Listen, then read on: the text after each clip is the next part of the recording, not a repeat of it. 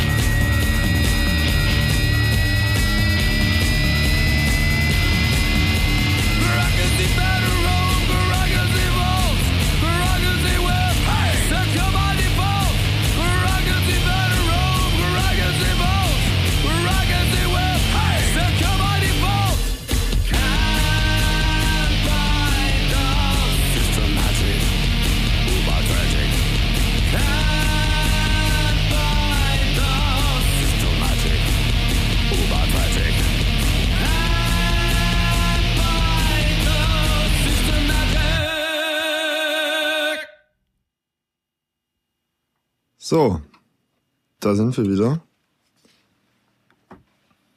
Ja, es gibt Neuigkeiten von äh, Edward Snowden. Edward Snowden, was hat er Neues? Der Held der, des 21. Jahrhunderts. Ähm, der wurde zu einem IETF-Treffen eingeladen. Natürlich war er nur per Videobotschaft da. IETF, das ist die. Hm? Kann er kommen, ja? Leider nicht. Die Internet Engineering Task Force, also alle, die sich mit dem Internet irgendwie technisch auseinandersetzen. Und also ganz viele Vertreter von Providern und so. Und bei denen gab es ja auch schon äh, vormals so ähm, Ansätze, das äh, auch für die Benutzer sicherer zu machen. Und ähm, das ging alles recht langsam, aber dadurch, dass jetzt so eine Live-Schaltung organisiert wurde zu diesem Treffen und auch der Film Citizen vorgezeigt wurde, der auch letztens hier in Dresden lief, kostenlos übrigens, ähm, ist es den Leuten nochmal wesentlich klarer geworden und ähm, ja, der hat dann äh, Standing Ovations bekommen. Von cool. den ganzen IETF-Lern. Genau.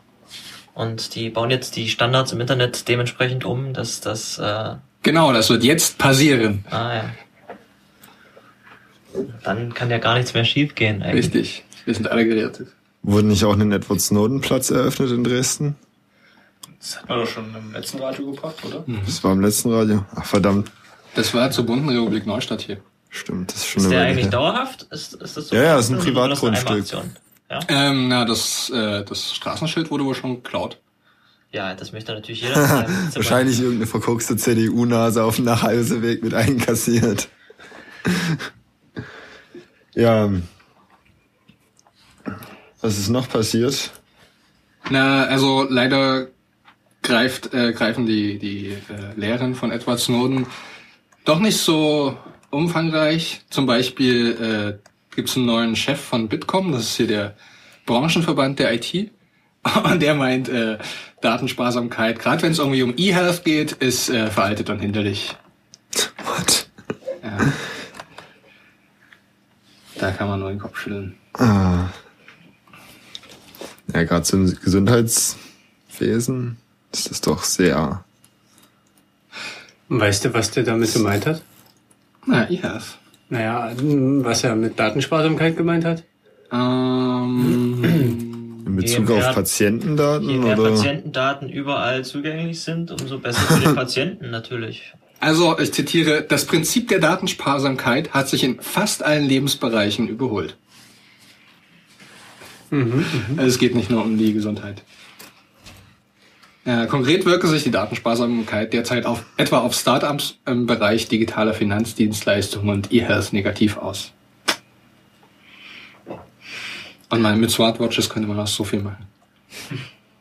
Ja, es gibt ja schon die ersten Versicherungen, die die optimierte, Fitnessprogramme. die dir optimierte ähm, Beiträge anbieten, also dass du weniger zahlen musst, wenn du nachweisen kannst, zum Beispiel mit Hilfe von so einer Jawbone oder Apple Watch, dass du bestimmte, dass du dir auch dich fit hältst. Das sind noch ganz neue Möglichkeiten. Da kann man doch mal seinen Gesundheitszustand ein bisschen aufpolieren. Also ich muss ehrlich sagen, ich halte mich fit und ähm, bezahle viel zu viel für die Krankenkasse als Freiberufler und überlege da auch schon, ob sich das nicht für mich lohnt. Aber andererseits will ich nicht so viele Daten hergeben.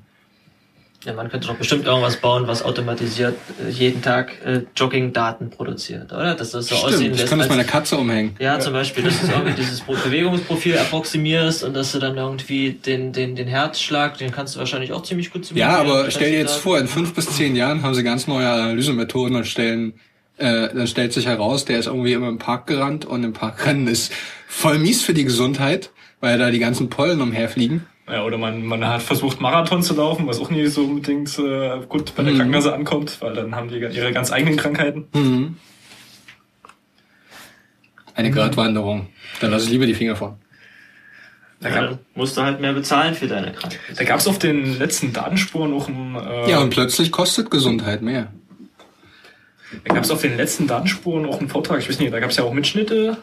Ich weiß, kann ja aber gerade nicht mehr sagen, wie er hieß, aber da ging es auch darum, dass dann ähm, äh, genau, genau um die, die Problematik, dass äh, wa- was jetzt, wie man das nutzen kann oder wie das äh, schadet, dass man jetzt, äh, dass Krankenkassen jetzt äh, diese Daten da erfassen. Und was dann halt die Konsequenz daraus ist, und der, sein Ansatz war halt, dass man die dann halt austrickst und äh, seine eigen, also sein aufgebessertes äh, Profil dann hochlädt. Na klar, es gibt bestimmt äh, demnächst Dienstleister, das sind dann irgendwelche Sportler oder Fitnesstrainer, die laufen dann am Tag mit fünf Smartwatches am Hals rum und deren Kunden sind dann halt die Besitzer dieser Smartwatches, die sich natürlich ihr Gesundheitsprofil davon aufbessern lassen, dass da irgendjemand Fremdes mit ihrer Uhr rumläuft durch die Gegend. Ja, wie ich es schon sagte, in fünf Jahren dann äh, sind die Analysemethoden so weit, dass sie feststellen, oh, diese fünf Leute sind ja immer völlig synchron gelaufen. Und werden nebenbei noch getwittert. Das sind wahrscheinlich beste Freunde, die gehen jeden Tag zusammen joggen. Ja. Okay, es ist noch mehr Großes passiert, nämlich ähm, es gibt da so eine Firma, die heißt Hacking Team. Oh, was für ein Name. Ja, das ist ein super Das ist- Name. das ist ähm, so eine- das sind aber leider nicht die Guten, sondern das sind die, die mit Staaten kooperieren, um so, so Dinge wie den Bundestrojaner zu bauen. Wieso? Das ist doch eine Security-Firma. Ja. Und sie sagen, sie sind die Guten, nicht die Bösen. Machen Ja. die nicht nur Lawful Interception? Genau, zum Beispiel auch für den Sudan. Hm. Und Dafür wurden sie auch kritisiert. Jetzt ähm, wurden sie gehackt. Und wie viel? 400 Gigabyte? Ja, 400 Gigabyte, Daten Daten, sind auf, sind Wiki- auf Wikileaks gelandet, auf jeden Fall. Geschäftsberichte. Geschäftsberichte, Excel-Tabellen. Excel-Tabellen, insgesamt so über eine Million E-Mails. Ähm, und das ist jetzt natürlich gefundenes Fressen für tonnenweise Softwarehersteller, die jetzt äh, äh, Si- Sicherheitslücken in ihrer Software finden. Hm, da kommen wir gleich drauf. Äh, in den E-Mails stand auch zum Beispiel, dass ähm, die Leute im Sudan, denen sie dann das Angebot wieder entzogen haben, die haben dann eine persönliche Lizenz bekommen. Äh, da stand auch sowas drin wie ähm, E-Mail-Verschlüsselung mit PGP brauchen wir niemals. Weil wir haben ja sichere Passwörter, zum Beispiel Password mit Oh, Null statt O. Null statt O, genau. Deshalb sind nicht nur irgendwie die ganzen Kundendaten, sondern auch der Amazon-Account und so des CEOs mit im Internet gelandet. Weil der wohl überall die gleichen Passwörter verwendet hat. Security, hey. Ja, also wer auch immer, wer auch immer das ähm, sich hier an den Leuten zu schaffen gemacht hat, der ist wirklich gründlich vorgegangen und hat nicht sofort alles, das was er gekriegt hat, veröffentlicht und hat gesagt, hier guck mal, diese Security-Firma, die ist gar nicht so sicher und die benutzen doofe Passwörter. Nee, er hat sich schön Zeit gelassen, hat wirklich analysiert, was kriege ich alles raus, hat 400 Gigabyte bei denen irgendwie abgeschaufelt, das dauert bestimmt auch eine Weile. Ja, und die liegen ja auch nicht alle an einem Ort, ne? Und äh, das muss wirklich eine haarkleine Arbeit gewesen sein und ist natürlich jetzt äh, ein wunderbares Stück ähm, Daten, die da rumliegen für andere Whitehead Security Mhm. Researcher. Es gab tonnenweise, es gab gleich Reaktionen von, von Adobe Flash. Äh, Um, um kurz darauf einzugehen, was das mit den Sicherheitslücken auf sich hat, ähm, als äh, wenn man so eine Remote Forensic Software, also so einen Trojaner baut, dann braucht man natürlich irgendwie immer diesen Einstiegsvektor. Und da hat man am besten Sicherheitslücken, die noch nicht gefixt sind, sogenannte Zero Days. Und die äh, wollen sie zwar auch herstellen, aber hauptsächlich kaufen sie die ein. Und in diesem Datensatz waren jetzt äh, mindestens zwei für Flash. Deshalb hat Adobe da viel hinterhergeschoben, was jetzt auch äh, wieder dafür sorgt, dass viele Leute nach dem Ende von Flash rufen.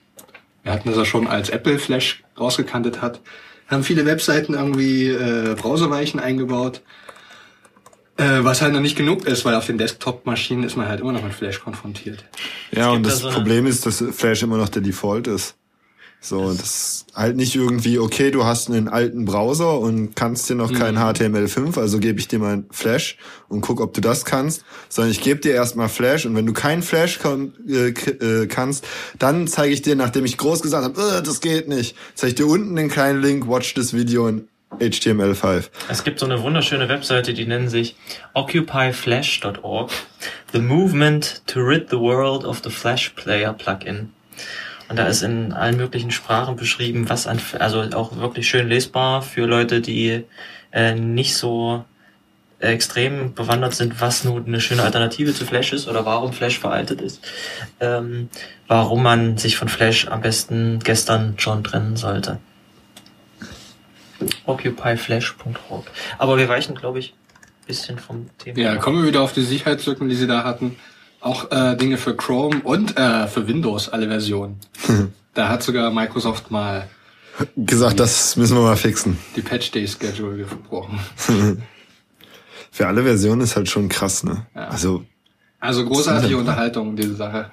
Ja, was ist jetzt die Konsequenz davon? Die Firma Hacking Team, hat wohl, glaube ich, ausgedient. die, ähm, das ist eigentlich, eine, das ist kein eigentliches Team, das ist wirklich eine Firma, ja, die haben so Ja, ja, die 80 sitzen in, in Mailand, Italien, ja. genau. Äh, und die haben erstmal ihre, ihre äh, Security Software, die sich da heißt, äh, nennt ähm, Remote Control Service, RCS, haben sie erstmal für, die gibt es auch für alle möglichen Systeme. Es gibt auch zum Beispiel ein RCS Android, haben sie für obsolet erklärt, weil das natürlich jetzt nirgendwo mehr funktioniert, sobald die ganzen Systeme gepatcht werden mit diesen Sicherheitslücken, die die benutzt haben, die jetzt ähm, bekannt geworden sind.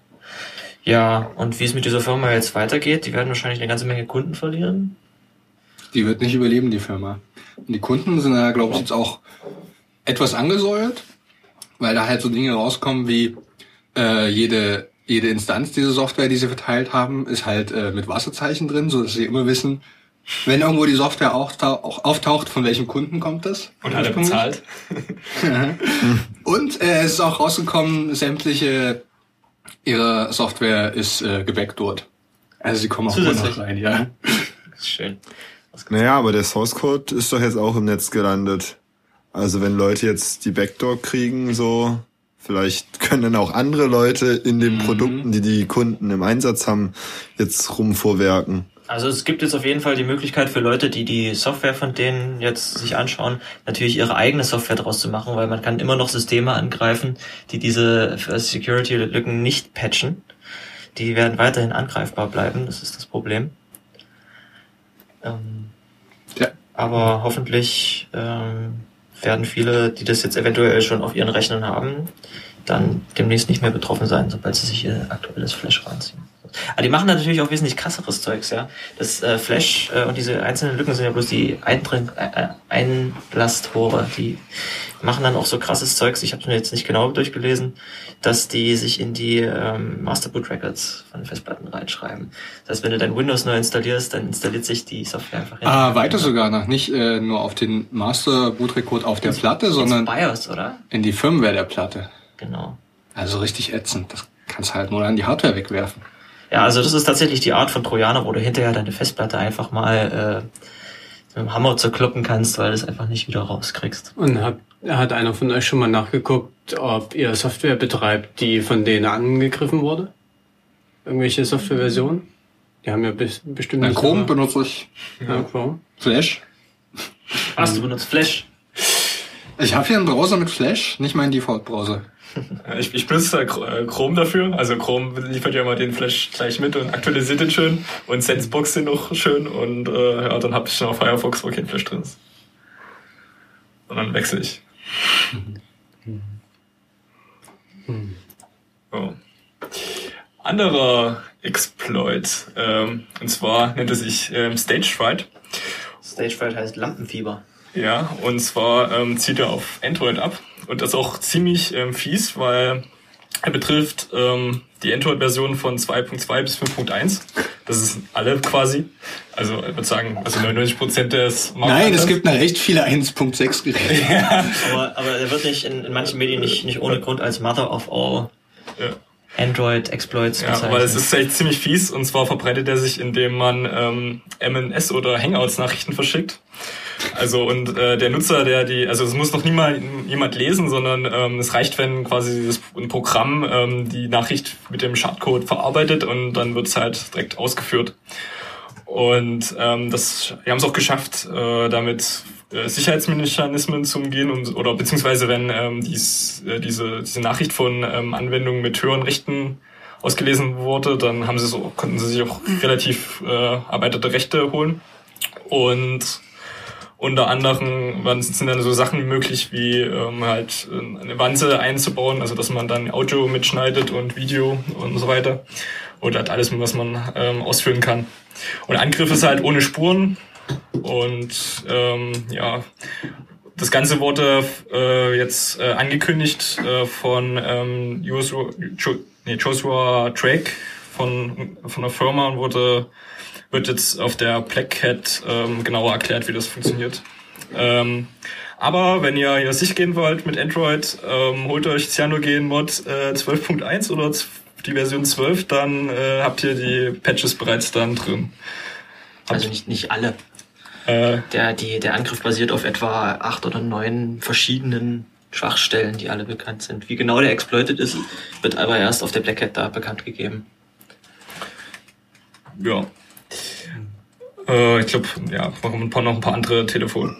Äh, äh, andere, äh, ich glaube hier ähm, das das Galaxy, nee, das das äh, Google Telefon äh, Nexus? Nexus. Ich glaube, dafür gab es auch schon ähm, Bis Nexus Patch- 6, ja, wenn Ja, du es gab auch schon Patches. Aber ansonsten ist es halt immer so eine Sache, so mit Patches und Android, das hängt halt immer ein bisschen hinterher. Ja, wer, also, wer hat schon ein Original Google-Telefon? Also die meisten benutzen Ja. die Samsung-Geräte und die werden so gut wie nie gepatcht. also eigentlich kann man sagen, dass der jetzt für immer drin bleibt. Das ist, ist auch den, na gut, also ich sage, die Hersteller werden schon Updates nachliefern, aber ob jetzt die wirklich bei den An- Anwendern ankommen, ist glaube ich ja nicht.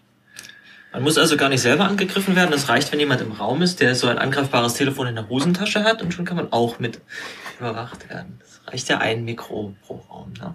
Nee, es gilt ja eigentlich immer das, was man schon immer predigt bei, bei linken Organisationen oder so, wenn man da in die Leitfäden reinguckt. Nimm den Akku raus, hab dein Handy am besten gar nicht dabei. Das sind alles Wanzen. Von jeher. Ähm, noch ein anderer Exploit, ähm, der diesen Monat rausgekommen ist. Das ist aber ein kurzer. Das ist ein relativ kurzer. Der passt nämlich in den ähm, Tweet, äh, Tweet rein bei äh, Twitter. Also der Schadcode davon. Und zwar ist jetzt möglich auf äh, macOS äh, Yosemite, also das ist die ähm, Yosemite. Yosemite. Yosemite. Äh, das ist die Vorgängerversion. Also aktuell ist gerade El Capitan in den ähm, Startlöchern. Und zwar ist es dort möglich, ähm, ja, root zu werden. Und zwar, äh, die, der Angriff, Angriff passt, wie gesagt, halt in den Tweet rein. Und zwar, ähm, was dann passiert ist, ähm, es wird eine Umgebungsvariable gesetzt.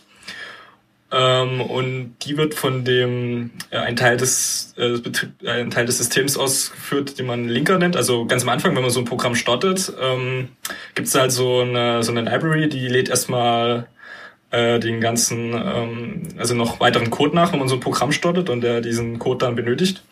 Und die konnte man halt so beeinflussen, dass er halt eine gewisse Ausgabe in eine Datei schreibt. Und der Exploit besteht jetzt darin, ähm, eine Datei namens etc sudos äh, zu beschreiben. Und wenn man dort halt einen Eintrag reinkriegt, dann kann man halt tot werden. Ja, das ist der Angriff.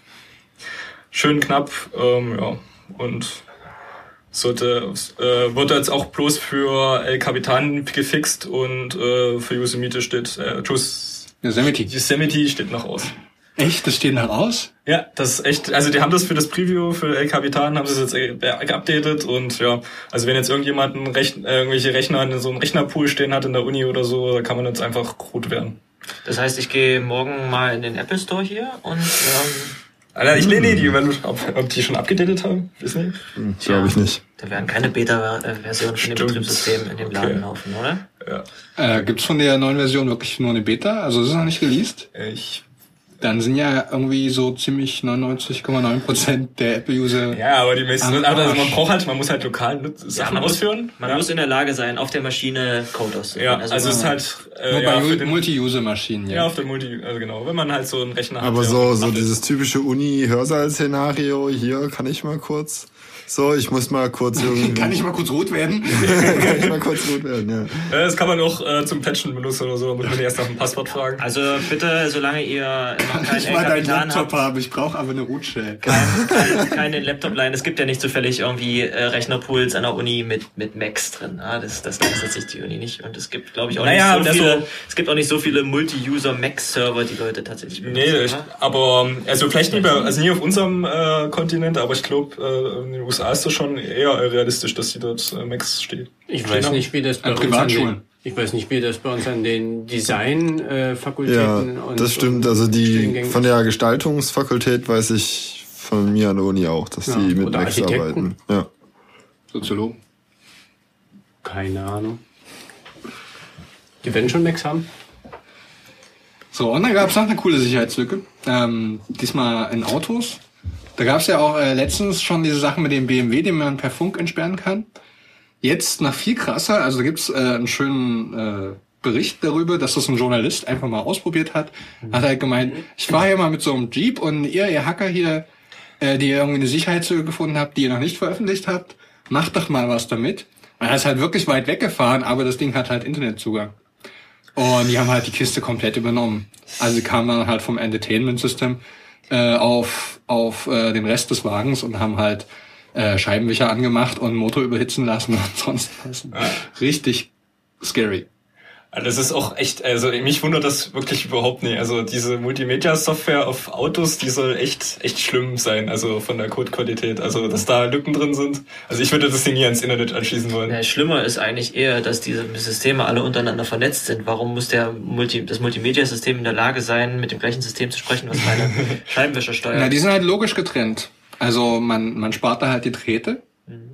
Man spart unterschiedliche Rechner. Ja? auf einem Netz laufen, aber logisch sind die halt irgendwie schon getrennt. Aber das ist halt nicht immer War es nicht so, dass früher auf Flugzeugen auch dicht. mehrere, in Flugzeugen mindestens mehrere äh, separate Systeme laufen mussten? Ey, also dann, an- mittlerweile sind die ersetzt worden durch mehrere virtuelle Systeme, die Genau. auf, einem, auf einer Kiste Da laufen. gab's doch auch neulich den Typ, der sich irgendwie ins Flugzeug gesetzt hat und wusste, auf welchem Platz da unten eine Ethernet-Buchse ist und dann auf einmal auch ähm, das Flugzeug mehr oder minder. Ethernet-Buchsen in Flugzeugen. Also er hätte die, die normal. Steuergeräte, hätte er damit beeinflussen können. So, er hat's halt nicht getan, so, wahrscheinlich weil er selber in dem Flugzeug saß.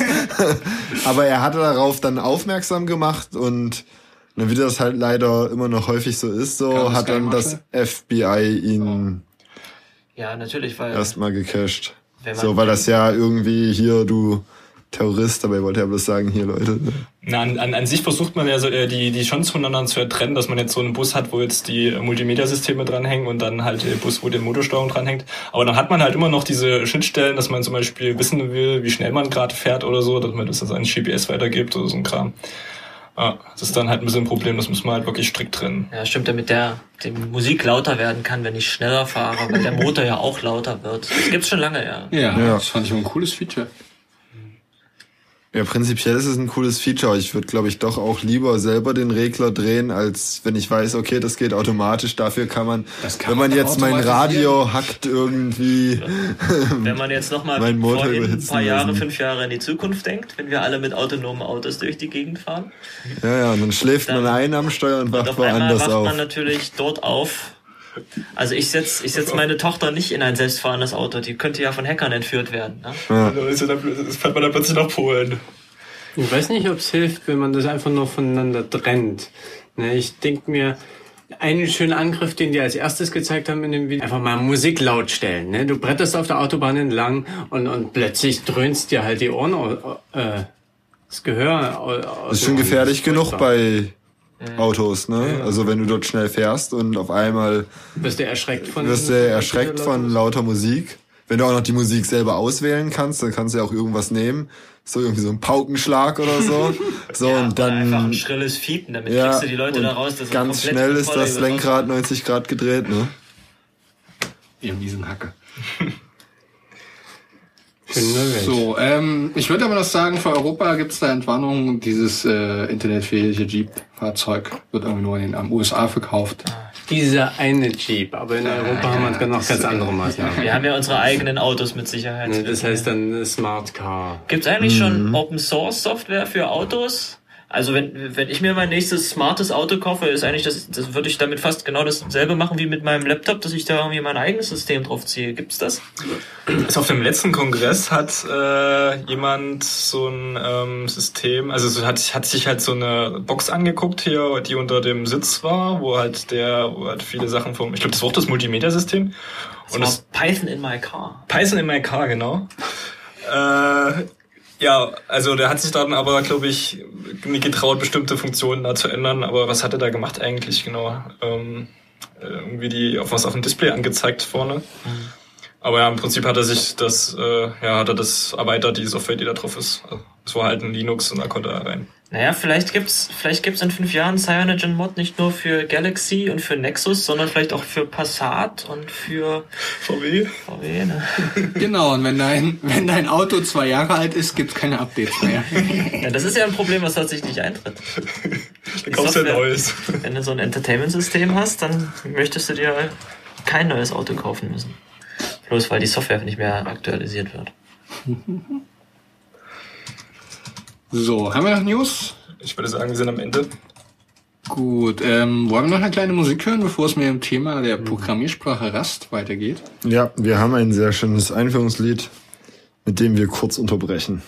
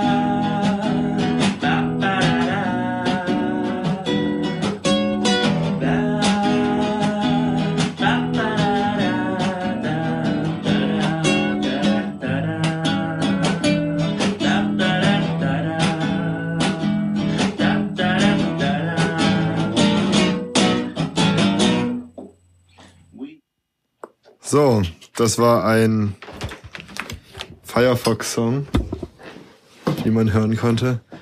Und hinter Firefox steht ja bekanntlich die Firma Mozilla. Mozzarella? Mozzarella, genau. Ähm, das hat nichts mit Käse zu tun. Obwohl, die machen halt viel C++ und irgendwann haben die sich gedacht, ach, das ist vielleicht auch Käse. Und deshalb dachten die sich einfach, ey, wir entwickeln eine neue Programmiersprache. Und Naja, Moment, das kommt ja von diesem Graydon Hoare und der ist äh, nicht von Anfang an bei Mozilla gewesen, oder? ich glaube, der hat Er hat in seiner damals, Freizeit, glaube ich, bei Mozilla angefangen. Ach so. Die- die- der hat Rust Sprache. in seiner Freizeit angefangen, aber hat damals, glaube ich, schon bei Mozilla gearbeitet und seit 2006 oder so, oder 2009. Also seit etwa acht Jahren wird die Sprache entwickelt. Die, ähm, wenn man sich Talks über Rust anhört, dann bringen die immer so ein schönes Beispiel von einem von deren Chefprogrammierern, ich weiß gar nicht mehr, wer genau das war. Die haben, wie gesagt, ja mehrere Millionen Zeilen C++-Code in ihrem in Firefox verbaut, wie in allen Browsern, die sind alle in C++ geschrieben. Ne? Und da hängt bei einem von denen so auf zwei Meter Höhe so ein Zettel an der Wand, wie beim Einlass von der Achterbahn auf dem Rummel. Du musst mindestens so groß sein, um parallelen Code schreiben zu dürfen. Und der Typ, der da in demselben Schreibtisch arbeitet, der ist selber nicht so groß. Und das äh, ist ein schönes Zeichen dafür, dass die sich eigentlich, äh, dass es, dass sie selber alle einschätzen, dass es mega schwierig ist, parallelen Code in C++ zu schreiben und dass man sich, wie man, wie sagt man so schön mit C++ immer mega toll in den Fuß schießen kann. Dafür ist diese Sprache bekannt. Auf diverse Art und Weise. Das war ja auch ähm, der große Vorteil, als Chrome rauskam, dass er irgendwie mehrere Prozesse benutzt hat. Für jedes Tab halt irgendwie ein Prozess. Ja, genau, dass nicht gleich der gesamte Browser fehlt, wenn ein von einer Webseite irgendwie Scheiße baut, dann kann man Haben wenigstens. die das nicht erst später eingebaut? Nee, nee, das war bei Chrome von Anfang an das Feature. Safari kam dann später. Also hat's äh, später noch eingebaut. Und sonst aber sieht's da mal aus. Ja, Ähm, Firefox hat so ein hat so ein Branch in der Pipeline, das funktioniert wohl schon unter Windows und unter Linux Hm. kriegen sie es irgendwie immer noch nicht so richtig hin, dass sie irgendwie für jeden hm. für jeden Branch, äh, für jeden Tab einen Prozess aufmachen. Nee, die, ma nee, nee, die machen erstmal nur eine, einen Split zwischen GUI und. Content-Prozess und äh, dann äh, kommt das später irgendwann. Ja, man muss sich vorstellen, diese ganze Software hat ihre Wurzeln in Zeiten, als es noch in jedem, in jedem Rechner nur eine CPU gab. Ne? Und deswegen läuft die Verarbeitung der GUI und die Verarbeitung der Seite, die man gerade offen hat, im gleichen Thread. Das heißt, wenn ich jetzt einen aufwendigen Thread aufmache, also eine aufwendige Webseite aufmache, Ja, die Prozess. in einem, im gleichen Prozess, dann kann es sein, dass auch mein Taskmenü hängt. Also mein, mein, mein, meine Menüleiste hängt und ich richtig reagiere. Ja. So, das möchte man heute alles anders machen. Heutzutage programmiert man parallel und da muss man dann auf so Sachen achten wie Thread Safety und andere Sachen. Und das ist äh, in C++ möglich. Man kann wunderbar sicheren Code schreiben in C++. Man muss bloß genau wissen, was man tut. Und keinen Fehler machen. Keinen Fehler machen, genau. Also dieses Thread Safety, ähm, die, da geht's ja um äh, geteilte Daten, nämlich Daten, die man halt zwischen mehreren Threads teilt. Und bietet denn da Rust ein äh, weltbewegendes Konzept dafür? Ähm, da, darauf wollte ich eigentlich erst ein ganzes Stück später eingehen. Nachdem Ich finde, das ist der Kernpunkt, oder? Ja, Aber, natürlich. Okay, also, dann lass uns sich, das. Ich gehe mal rustlang.org und die Verkaufsfeatures dieser Sprache sind hier aufgezählt und da steht unter anderem, es tut mir leid, wenn ich das jetzt nicht ad hoc übersetze, aber Threads without data races. Und das, die haben halt ein sehr striktes Typsystem in dieser Programmiersprache. Das ist ähnlich zu der Programmiersprache Haskell. Und da gibt's halt zwei Typen ähm, von, also zwei, zwei Datentypen, die man implementieren kann für Sachen, die man sich über mehrere Threads teilen will. Die sind entweder, also Objekte, die man über mehrere Threads teilen will, sind entweder Send oder Sync. Das heißt, dass man entweder das Ownership über mehrere Threads komplett abgibt von einem zum anderen oder dass man weiß, dass man synchron darauf arbeiten kann von mehreren Threads. Da habe ich mich allerdings noch nicht so genau reingearbeitet, was man da, wie das alles geht. Mir ist leider kein äh, konkretes Beispiel eingefallen, was man mal, mal eben so concurrent bauen könnte. Naja, das ist ja eigentlich schon wieder die, die Umgehung äh, der Sprachrestriktionen, die die eingebaut hat, aus gutem Grund. Also das Problem ist ja nicht, dass du bei, bei äh, Multipro oder Multithread-Programmierung, dass du, da- das Problem ist, wenn du anfängst, äh, Daten zu teilen zwischen Threads und wenn du dann anfängst, die Daten zu verändern. Du kannst im Prinzip beliebig Daten teilen, wenn die nicht verändert werden, Ja, so dann hast du auch kein Problem. Wenn aber angefangen werden, Daten zu verteilen, dann musst du eigentlich darauf achten, dass immer nur ein Thread die Zurzeit Daten die hält. Daten bearbeitet. Und ähm, das wird gelöst über Mutexe. quasi äh, Ownership und Borrowing. Genau. Genau, anstatt Mutexe nutzen die Ownership and Borrowing. Wie funktioniert das jetzt genau? Also was ist Ja. jetzt Ownership oder? Ähm, du hast, es gibt zwei Möglichkeiten, wenn du irgendwie ein Objekt hast. Entweder du machst n Referenzen darauf, die read-only sind, oder du kannst eine Referenz drauf haben, die lese-schreib ähm, ist. Ähm, wir, wir können ja mal versuchen, das irgendwie von unten aufzurollen, bevor, weil wir jetzt gerade äh, mitten rein eingestiegen sind. Also was, was ein Kernfeature von Rust ist, ist es einfach zur Compile-Zeit schon bestimmte Regeln enforced, die normalerweise zum Beispiel bei C++ ähm, zur Runtime gecheckt werden. Nämlich zum Beispiel ähm, sind bei Rust die Variablen, die man erzeugt, von vornherein erstmal immutable, also nicht veränderbar. Und bei C++ sind alle Variablen by default mutable. Und wenn, man sagen möchte, ich möchte das jetzt immutable haben, dann muss ich irgendwie, was muss man da vorschreiben? Kunst. Const. So. Und da denkt man sich, wozu brauche ich denn das? Ist ja ein Special Feature, mache ich also meistens nicht mehr. Bei C++, äh, bei Rust ist es andersrum. Da denkt man sich, hm, mache ich meistens immutable. Und irgendwann, wenn ich es wirklich mal brauche, dann mache ich das mutable, also veränderbar nachträglich. Und wenn man das so eine Weile programmiert, stellt man fest, oh, das braucht man tatsächlich selten, dass eine Variable nachträglich nochmal veränderlich ist. Finde ich aber nicht intuitiv. Also wenn es um Performance geht und Systemprogrammierung, will man, dass seine Daten immer ändern und Ja. Speicherung Je vormerken. nachdem, was man macht, kann man das natürlich nachträglich auch machen. Ja. Ähm, und dann gibt's diese, den schönen Begriff Move Semantics. Das äh, hat der, die, äh, der Erfinder von C++, Bjarne Strostrup, hat er auch neulich einen schönen Vortrag drüber gehalten. Das kann man genauso gut in C++ machen. Man möchte halt immer darauf achten, dass es für ein Objekt und Speicher einen bestimmten Besitzer gibt und dass nicht zwei Leute gleichwertigen Zugriff auf ein Objekt haben, also dass zwei Leute drauf schreiben können, auch zum Beispiel auf ein, auf ein Stück im Speicher oder auf eine Variable oder so. Und deswegen muss man immer darauf achten, dass man das der Reihe nach einem, wenn man es initialisiert, jemand anders gibt und dann selber nichts mehr drauf macht. So, und bei Rust ist das so, wenn ich eine Variable erzeuge, dann kann ich die halt entweder moven, also komplett abgeben, dann bin ich hinterher nicht mehr Owner davon, oder ich borrow die, dann ist die aber in dem Moment immutable tatsächlich, dann kann das jemand anders lesen, aber ich kann sie währenddessen nicht verändern. Oder ich kann sie mutable borrowen, dann kann der andere sie für mich verändern. Das mache ich zum Beispiel, wenn ich, wenn ich die äh, durch auch eine Filterfunktion jage, dann mache ich da äh, gleich die mutable aus, behalte die bei mir, dann muss man die nicht hin und her kopieren und hinterher ist sie wieder, ähm, kann ich sie wieder drauf weiterarbeiten, nachdem die Funktion damit fertig ist oder so. Und ja, ansonsten gebe ich halt Ownership davon komplett ab. Und der Compiler schafft es tatsächlich, äh, wer, wenn ich das Programm äh, kompiliere, mir da schon zu sagen, wann ich da irgendwie Verletzungen an diesen Regeln. Ähm, Also ein starker Compiler, der einem gleich sagt, was man falsch gemacht hat. Genau, also der Noch macht- bevor man das Programm ausführt. Genau, also der, die, die schaffen es dadurch eine ganze Menge also Speicherfehler, die, die in C++ zur Runtime auftreten, Runtime-Fehler sind, schon zu Compile-Zeitfehlern zu machen. Man schreibt im Endeffekt genauso äh, gründlichen, sicheren Code, die, wie man den auch in C++ machen könnte. Man muss auf diese ganzen Sachen auch selber achten, aber der Compiler kann halt, sagt einem halt explizit, wann man es falsch macht. Noch andere Sachen, die äh, implizit bei bei Rust anders sind, ist, dass halt äh, am Ende vom Scope von Variablen, äh, von, von Funktionen oder so, äh, Speicherobjekte die automatisch deallokiert werden. Das macht C++ auch an vielen Stellen, aber Rust macht das, glaube ich, noch ein bisschen gründlicher. Diese Finde ich Unterschied, gerade ein Feature von Rust. Also, Hm? dass man doch relativ sicher oder einfach ähm, Programme schreiben kann, die wenig liegen. Genau. Also das äh, finde ich, ähm, ja, finde ich eher ein richtig gutes Feature und nicht äh, so ein, ja.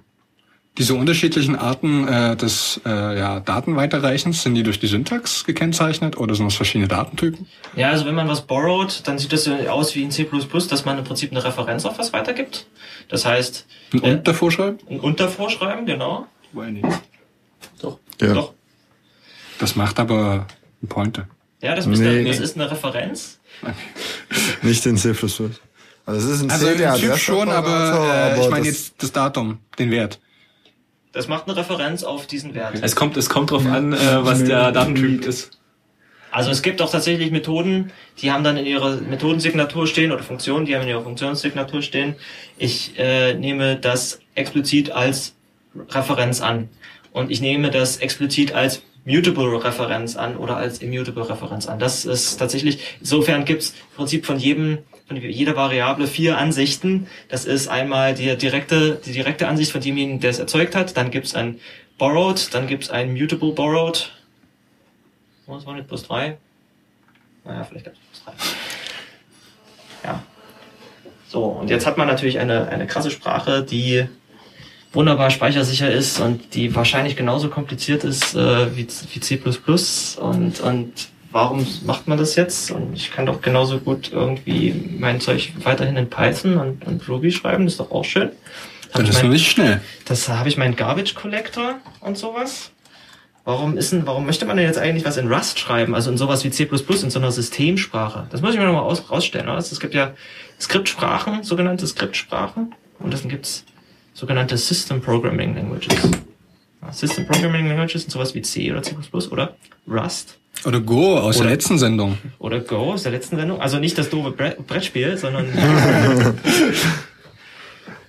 Und äh, dann gibt's halt so, so Skriptsprachen, die ähm, ja, die eigentlich auch, wo man, also ich habe ist ziemlich schwierig in Python oder Ruby äh, in, in Segmentation vorzuproduzieren, oder? Was, warum, warum macht man nicht sowas?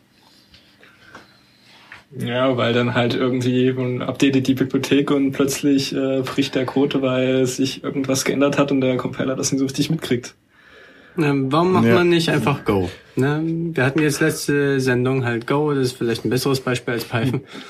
Ne? Ja, also Interpretersprachen, sowas wie Python und sowas wird's ja meistens nicht, weil die irgendwie restriktiert sind, gerade wenn man halt ähm, parallel programmieren will, die haben sowas wie Global Interpreter Lock und können gar nicht so wirklich auf mehreren Prozessen arbeiten. Die können halt so ein bisschen Threading, aber das von der Performance kriegst du kein C++-Programm mit Python geschlagen. Ja, dann kannst du ja auch Erlang nehmen, ne? Eine interpretierte Sprache, die das dann halt auch gut verteilt. Da ist doch das Keyword, das sind alles interpretierte Sprachen. Ja.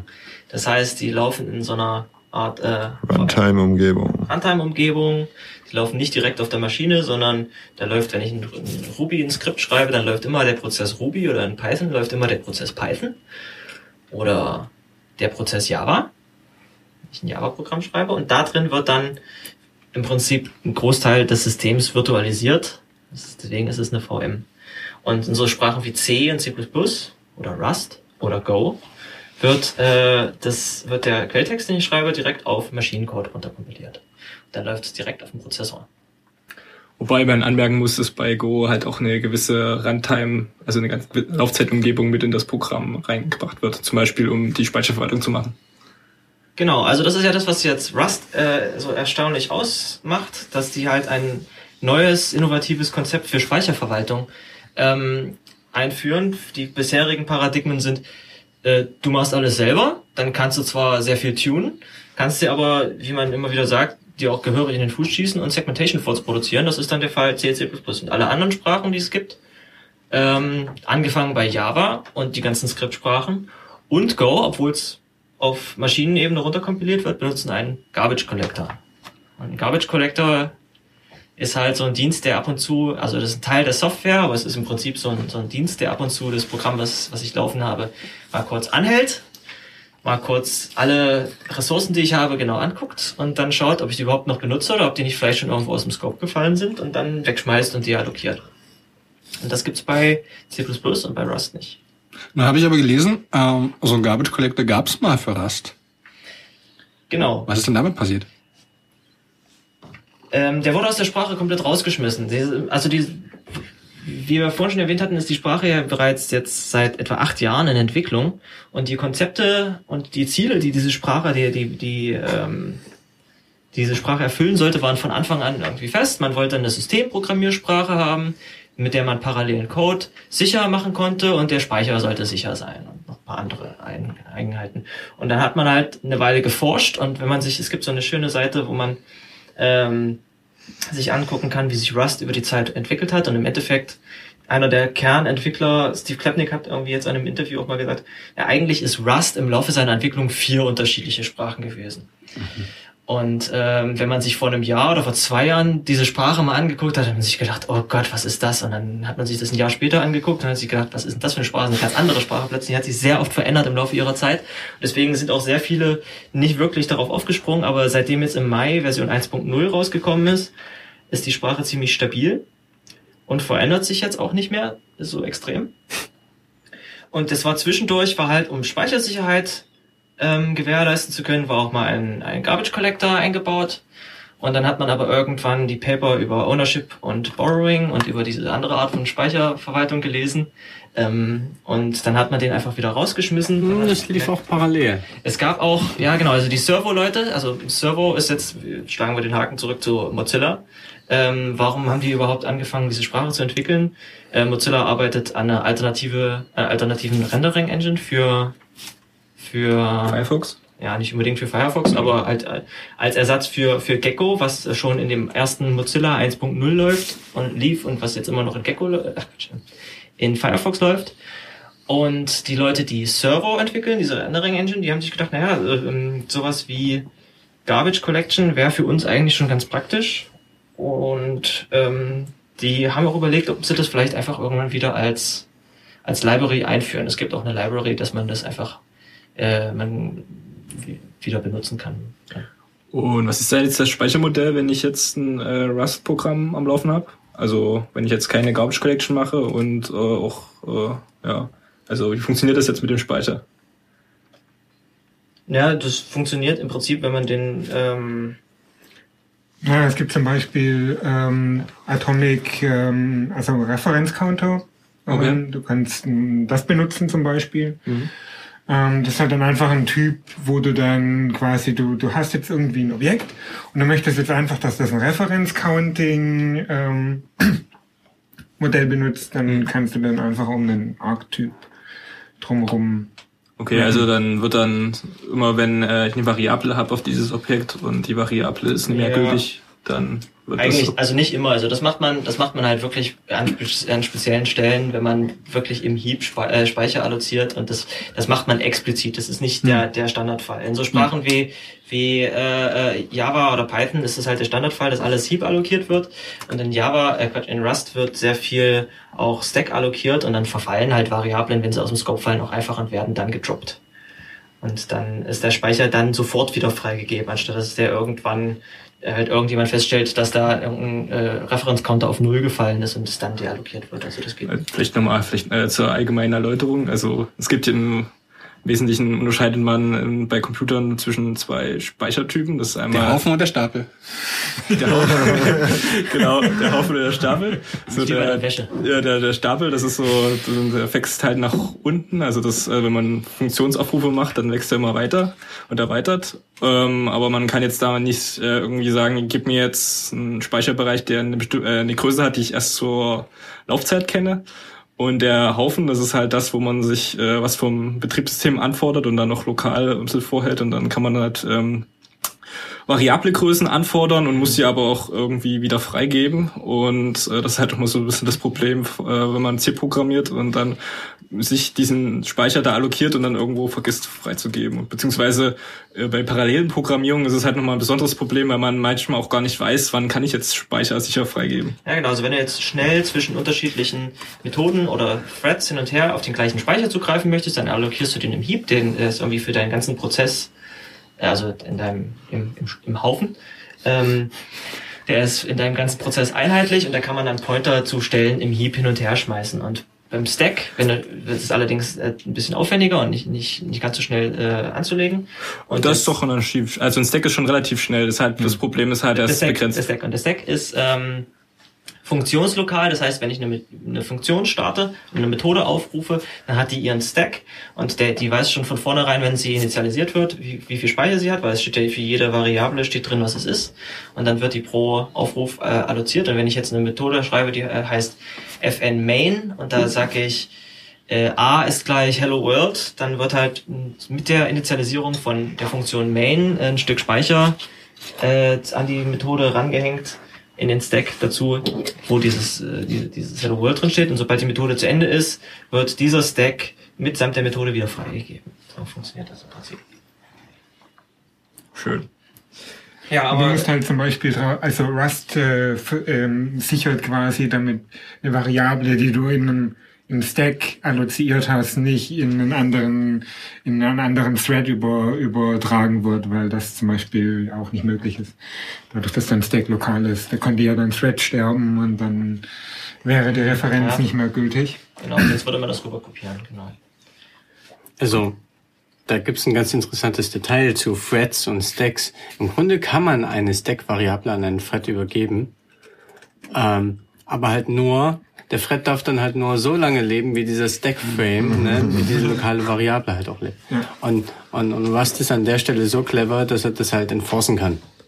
Er kann Das ist eine, eine klassische Rust-Fehlermeldung beim, beim Programmieren. Ähm, diese Methode, äh, diese Variable lebt nicht lang genug. Das doesn't live long enough. Hm, aber man kann dann sich halt auch so ein Bibliothekskonstrukt äh, Konstrukt halt bauen, womit du einen Thread starten kannst. Und dieser Thread wird auf jeden Fall beendet, also dieser Stackframe, in dem du den Thread gestartet hast, wird auf jeden Fall so lange mm, weiterleben, wie der, dieser Thread läuft und entsprechend blockieren. Ne? Das kannst du dann bauen. Das sieht dann halt so aus, dass am Ende von dem äh, Stackframe ein, ein, ein Join, also ein Warten auf diesen Thread äh, äh, gemacht wird automatisch. Wobei, also bei, bei Closures nimmst du dann so eine, so eine spezielle Stack-Copy-Operation, die dir dann deine Stack-Variablen in eine Kopie von dem Closure packt. Und Und äh, damit, äh, aber das halt dann Kopie. das ist der zweite Mechanismus. Ne? Man kann kopieren, aber man kann auch diese lokalen Stack-Variablen ähm, direkt verwenden. Also Rust hat auch äh, Closures, wie ich gerade gehört habe, also anonyme Funktionen. Ja. Vielleicht sollten wir das mal nutzen, um mal ein bisschen wieder äh, aus dem aus dem Ja. Rabbit Hole rauszukriechen, weil wir sind ja jetzt schon sehr tief eingestiegen Es mit Sachen, sehr die, die eher vielleicht für äh, krasse Betriebssystem-Treiberentwickler oder Optimierer interessant ist. Aber eigentlich ist es ja das Schöne an Rust ist nicht nur, dass es halt so so so geile sichere Sachen macht, die wir gerade schon aufgezählt haben, die man auch alle nochmal detailliert nachlesen kann, sondern eigentlich ist das Schöne an Rust, dass es eine Systemprogrammiersprache ist, die im gleichen im gleichen Feld spielt wie C++, die sich allerdings an vielen Stellen eher anfühlt wie eine schöne High-Level-Sprache, die da sie nämlich Features anbietet, die man aus der Welt von von von Ruby oder Python kennt. So, wie zum Beispiel Closures. Ja. Closures sind jetzt auch schon in C++ irgendwie eingeführt worden. Aber Auch in Java. auch, auch in Java. Ach, in Java. Allerdings hat halt äh, Rust eine ganze Menge moderne Sprachfeatures und die, das, das, das Arbeitsenvironment, das Tooling dazu ist auch relativ modern im Vergleich zu C++ und bringt halt Sachen mit, die man aus der, aus der Scripting-Sprache äh, kennt oder vielleicht auch von Go kennt oder von Swift kennt. Und darunter zählen zum Beispiel so Sachen wie Cargo. Also wenn ich früher mir mal ein C++-Projekt an eine Post genommen habe, bin ich meistens daran gescheitert, wenn ich mir das ausprobieren wollte, dass ich es gar nicht zum Bauen gebracht habe, weil es irgendwie Dependencies über Dependencies gebraucht hat und dann lief es ewig und dann wusste ich nicht genau, wie ich jetzt dieses Configure äh, einrichten sollte. Gut, okay, aber ich nicht so tief in C++. Und hier gibt's sowas Geiles wie äh, Cargo. Das ist ein, ein, ein Bildsystem und Paketmanager in einem. Ist ein bisschen vergleichbar mit dem, was bei äh, Ruby Bundler macht. Das heißt, oder bei, bei Node.js NPM oder pip bei Python. Das heißt, ich kann mir, wenn ich mein Projekt baue, da schreibe ich mir keinen Make-File, da schreibe ich mir einen Cargo-File und da steht dann drin, was sind so die, Depend die Dependencies, die ich benötige, welche Bibliotheken brauche ich, um meine Anwendung zu bauen. Zum Beispiel irgendeine OpenGL-Library, wenn ich ein Spiel bauen will oder sowas. Oder eine, äh, keine Ahnung, Java-Library, wenn ich einen Java-Client bauen will. Und dann programmiere ich dagegen und wenn ich das dann bauen will, sage ich einfach Cargo Build und dann schaut er, welche Dependencies benutze ich, lädt sich die runter von einem, entweder von Git äh, oder von einem zentralen Repository und dann baut er die und dann linkt er die gegen meine Anwendung und dann muss ich mich um gar nicht mehr weiter viel kümmern. Und das wird für mich gebaut. Kann man nicht über Cargo auch ähm, nach Libraries suchen? Also wenn ich jetzt zum Beispiel sage, ey, ich möchte jetzt hier irgendwie einen kleinen HTTP-Server bauen und so und ich will halt wissen, okay, was kann denn jetzt hier schon alles in Rust HTTP lesen oder Genau. JSON, kann ich dann sagen irgendwie Cargo Search und Ich glaube, Cargo Search gibt's, ja. oder gibt's irgendwie eine Webseite, wo man dort halt irgendwie zentral danach suchen kann, weil man muss ja auch immer irgendwie Crates.io. Genau, also bei, Crates.io, bei, okay. bei Rust ist das gesamte Theme so dieses, dieses rostige, steampunkige so ein bisschen. Ja, Das Logo ist ja auch so ein, so ein rostiges äh, Zahnrad, wo das R von Rust drin steht und die Seite, ähm, die einzelnen Bibliotheken bei Rust heißen sogenannte Crates, also äh, Kisten. Kisten. Und Cargo heißt ja, was heißt denn das auf Deutsch? Äh, heißt äh, Ladung. Und deswegen heißt der Paketmanager auch Ladung und die, die äh, so Third-Party Crates, also Libraries, die man benutzen will, die findet man alle ziemlich gut in einem äh, zentralen Repository, das heißt Crates.io. Das kann man durchsuchen. Man kann allerdings auch als Dependencies äh, explizite ähm, Commits auf GitHub aus einem Git-Repository verwenden oder einfach äh, lokale Referenzen auf andere Verzeichnisse. Aber, aber Hendrik, Hendrik, das ist ja alles schön und gut. Das habe ich aber alles schon in Python, Ruby und, und, und JavaScript. ja, aber nicht in C++. Aber nicht in C++. Also vielleicht soll das auch irgendwie mal kommen. Also ich bin der Meinung, dass für die neuen Solltest du C++, da für C ein Modulsystem kommen? ja, es soll für C++ ein Modulsystem kommen und mit B-Code oder Bytecode gibt's auch schon so die ersten Anfänge für Paketmanager. Also dass, diese, dass, dass das ein Problem in dieser Szene ist, so ist halt durchaus bekannt. Und ich könnte mir vorstellen, da mit C++ 17 nochmal viele Änderungen kommen sollen, dass das halt auch kommt. Deshalb finde ich auch sehr interessant, so die, die, die Unterschiede, weil vielleicht machen wir erstmal weiter mit den Unterschieden zu Rust, bevor wir das nochmal mit anderen Programmiersprachen ein bisschen vergleichen. Ähm, Hm? Unterschiede? äh, nicht Unterschiede, Features. Features. Ach so. Features. Ah, weg von Tooling zurück zu Sprachfeatures? Oder? Genau. Also was viele von den aktuell neu rausgekommenen Sprachen gemeinsam haben, ist, dass sie irgendwie das ähm, Object-Oriented Programming Modell so ein bisschen über den Haufen werfen. Also es gibt in, in Rust Aber das war doch 20 Jahre lang der letzte Schrei. ja, es hat aber irgendwie dann doch nicht seine Versprechen eingehalten. Also heißt das, dass Rust nicht objektorientiert ist? Naja, es ist anders objektorientiert. Also es gibt in es gibt ja in, in, in C++ oder in Java gibt's ja so Klassen. Ne? Und dann bin ich, dann gibt's die Klasse Vogel und die wird geerbt von einer Ente und dann noch erweitert um, um die Methode Quaken oder sowas, ja.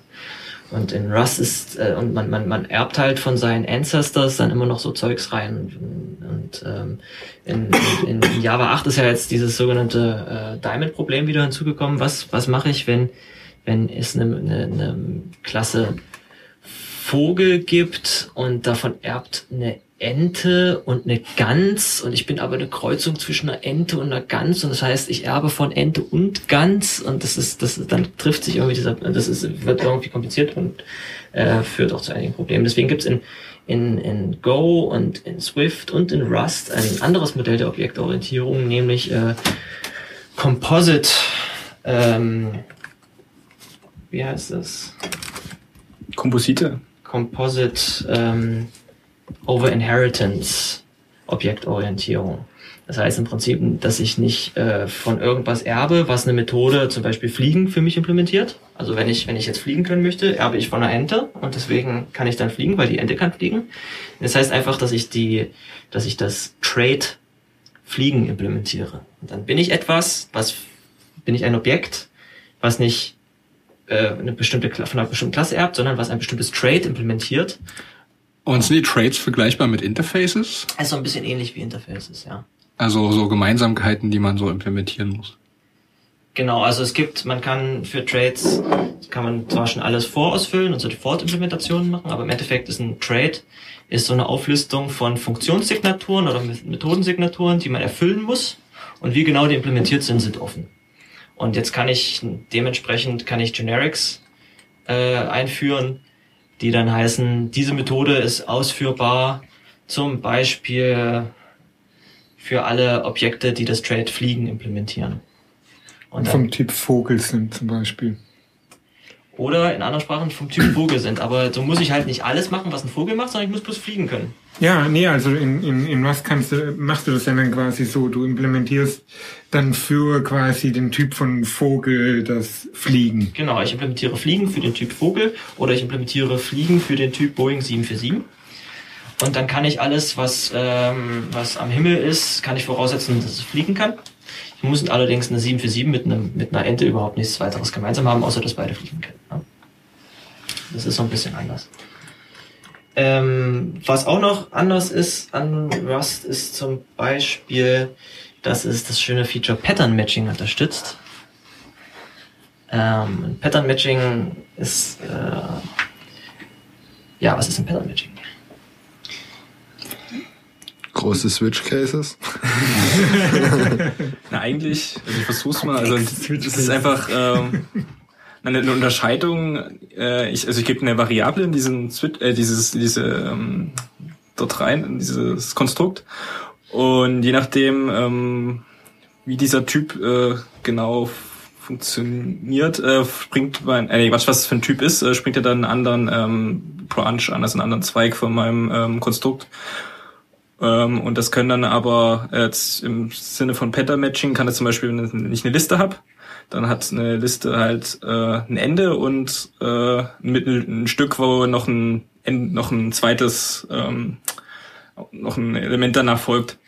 Und dann äh, kann ich jetzt diese Liste abarbeiten, indem ich halt die, in die über dieses in der Schleife über diese Liste da äh, Quatsch, in der rekursiven Funktion über diese Liste da implementiere äh, äh, und äh, immer mir ähm, den ein Stück von der Liste nehme und den äh, restlichen Stück von der Liste wieder der Funktion übergebe. Und dann kann ich diese Liste äh, immer weiter abarbeiten. Ich glaube, das war jetzt eine schlechte Erklärung. Oh, Ja, das gibt- kann ich mir gibt total ja- gut vorstellen. Es gibt in anderen Sprachen gibt's halt wie, wie, schon so ein, so ein Switch-Case und da steht halt drin, äh, ich, ich kann ja jetzt äh, irgendwie eine Zahl reingeben und da sage ich, wenn es 1, 1 bis 5 ist oder sowas, dann sage ich Case 1, dann mache ich, drucke ich 1 und wenn es Case 2, dann drucke ich 2 und oh nein, ich habe vorher vergessen Break zu schreiben, jetzt heißt, sind also beide Fälle eingetreten und zum Schluss muss ich noch einen Default-Fall eintreten lassen und das sind im Prinzip so Boolean-Vergleiche. Und bei ähm, Rust wird das schon auf Sprachebene gemacht. Da kann man nämlich ähm, so Patterns schreiben wie äh, 1.5 für alles, was in dieser Regel 1 bis 5 ist. Oder ähm, andere Beispiele sind, dass man das äh, destructured, also es gibt irgendwie so ein Composite-Objekt, zum Beispiel ein Result und in dem Result ist ein Wert drin. Und ich kann jetzt schauen, kriege ich ein Result? Wenn ja, dann, dann klammern wir direkt diesen Wert, der da drin ist. Also es ist äh, echt auch nicht so schön jetzt dargestellt worden. Ähm, das Schöne an, an, der, an dem Rust Pattern Matching ist, dass man gezwungen ist, alle Fälle abzuarbeiten. Äh, sonst kompiliert dir dein Compiler nicht. Genau, der Compiler sagt dann auch, dieses Pattern ist nicht, dieses Match ist nicht ähm, aus äh, exhaustive, es ist nicht ähm, Ausschöpfend. ausschöpfend, genau. Und dann hat man wieder ein, ein Laufzeitproblem zu einem Compiler-Problem erklärt und das, das aus der Runtime, Runtime rausgeholt. Ah, das bindet mich total beim Programmieren. Wieso, wann denn? Na, ständig muss ich alle Fälle abkloppen, obwohl ich genau weiß, da kommt immer dieser Wert an. Ja, es gibt sicherlich viele Fälle, wo du auch so unsafe programmieren kannst, wie das, wie das äh, von anderer Sprache gewohnt bist. Also das, das kenne das kenn ich so aus äh, Programmierprojekten, also Projekten, wenn du dann so in den Code reinguckst, weil jetzt ein Fehler aufgetreten ist und dann steht jetzt im Kommentar, should never happen. Und dann ist es doch passiert. In, in Rust hast du dafür die Möglichkeit, Unwrap zu machen. Wobei Un- Unwrap sagt eigentlich im Endeffekt, er nimmt das Ergebnis im guten Falle und im schlechten Falle Genau. ähm, gibt es einen, äh, Abort. Gehen wir doch mal auf die, auf die schlechten Äh, Fälle ein. wird. Gehen wir doch mal auf, auf Fehlerbehandlung ein. Das ist noch so eine Gemeinsamkeit, die jetzt Go, Swift und Rust haben. Es gibt, also gut, Swift gibt es Exceptions mittlerweile, aber eigentlich gibt es in den Sprachen keine Exceptions. Ja, die Fehlerbehandlung, eine Methode kann entweder ein richtiges äh, Ergebnis zurückliefern, wenn sie was macht, wenn sie was berechnet. Wenn ich zum Beispiel ähm, 1 plus 2 rechne oder sowas, möchte ich, dass immer eine Zahl rauskommt. Es könnte aber auch irgendwie Mist produziert werden, weil ich irgendwie keine Zahlen reingebe oder sowas. Ähm, dann gibt es die Möglichkeit, ähm, anstatt des Ergebnisses einer Methode nicht das Ergebnis direkt, also zum Beispiel ein Integer auszugeben, sondern ein Result vom Typ Integer. Das Result ist so ein Typ, der, der speziell bei Rust vorkommt. Und der enthält, das ist im Prinzip ein Enum, der enthält zwei Typen von Inhalten. Entweder ein äh, Okay und das Okay ist dann ein, ein einstelliges Tupel, wo das ist vom Typ Okay mit einem Wert. Darauf kann man übrigens ein Pattern matchen. Oder es enthält ein Error mit einer Fehlermeldung. Und darauf kann man testen. Wenn ich jetzt eine Methode habe, die mir was addiert und mir ein Result zurückgibt, kann ich hinterher mit Pattern Matching darauf schauen. Ähm, wenn das ein Okay ist, dann nimm den Wert da raus. Und wenn das kein Okay, sondern ein Error ist, dann behandlet den. In, in Go ist es so ähnlich, aber da gibt's, ähm, da geben alle Methoden zwei Werte zurück, so als Tupel direkt. Und der erste Wert ist das Ergebnis und der zweite ist potenziell der Fehler. Ja, es- also es ist nie, ist nie ganz so explizit. Also man kann ja einfach den Error, äh, also den, den zweiten äh, Parameter, den die Funktion zurückgibt, ignorieren. Ähm, das wird ja dann wahrscheinlich äh, eher ausgeschlossen, wenn das, wenn ich quasi nicht, nicht an die Daten rankomme, ohne dass ich dieses, äh, diese Rückgabewert da, diesen anfasse und irgendwie benutze. Genau, also in, in, in, Rust kriege ich dann, muss ich dann behandeln, ich kriege entweder etwas Okayes zurück und nehme dann den Wert oder es passiert halt ein Fehler. Und der einfache Methode davon ist, dass man halt auf den, auf das Ergebnis die Methode unwrap ausführt, die sieht man auch manchmal im Code und die wandelt, gibt im Prinzip in jedem Fall das Ergebnis zurück, wenn es drin ist und wenn es kein Ergebnis ist, sondern ein Error, dann panikt das Programm. Also das heißt dann stürzt ab oder? Dann ist das im Prinzip ein, ein gewollter, gezielter Absturz, der allerdings, der allerdings, die machen dann noch so ein bisschen. Gewollt von demjenigen, der zu faul war, den Fehler zu behandeln. Ja, ja, ja, aber die machen da halt noch so ein paar andere Sachen, wie zu der Zeit dann noch äh, schnell durch den durch das gesamte Speicherlayout durchgehen und dann Sachen deallokieren. Also so ein Panic ist schon eher ein, äh, so ein graceful Shutdown ähm, äh, als ähm, anstatt eines richtigen harten Fails.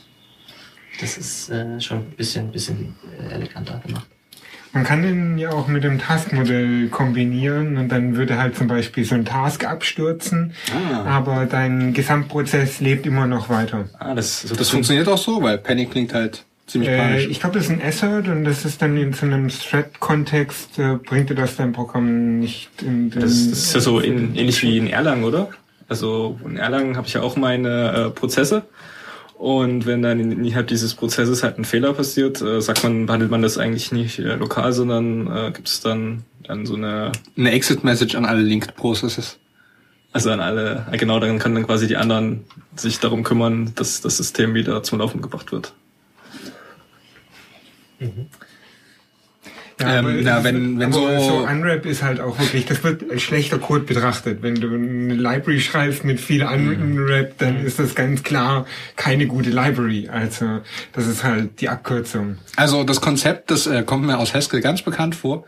Und ich schreibe dann halt irgendwie from maybe undefined und Ja, also es alles, was dann nothing war, also ein Fehler, wird dann zu undefined und dann stürzt mein Programm ab. Ja, du kannst auch sagen unwrap or und dann einen, einen Default-Wert übergeben, zum Beispiel, der dann, Ah.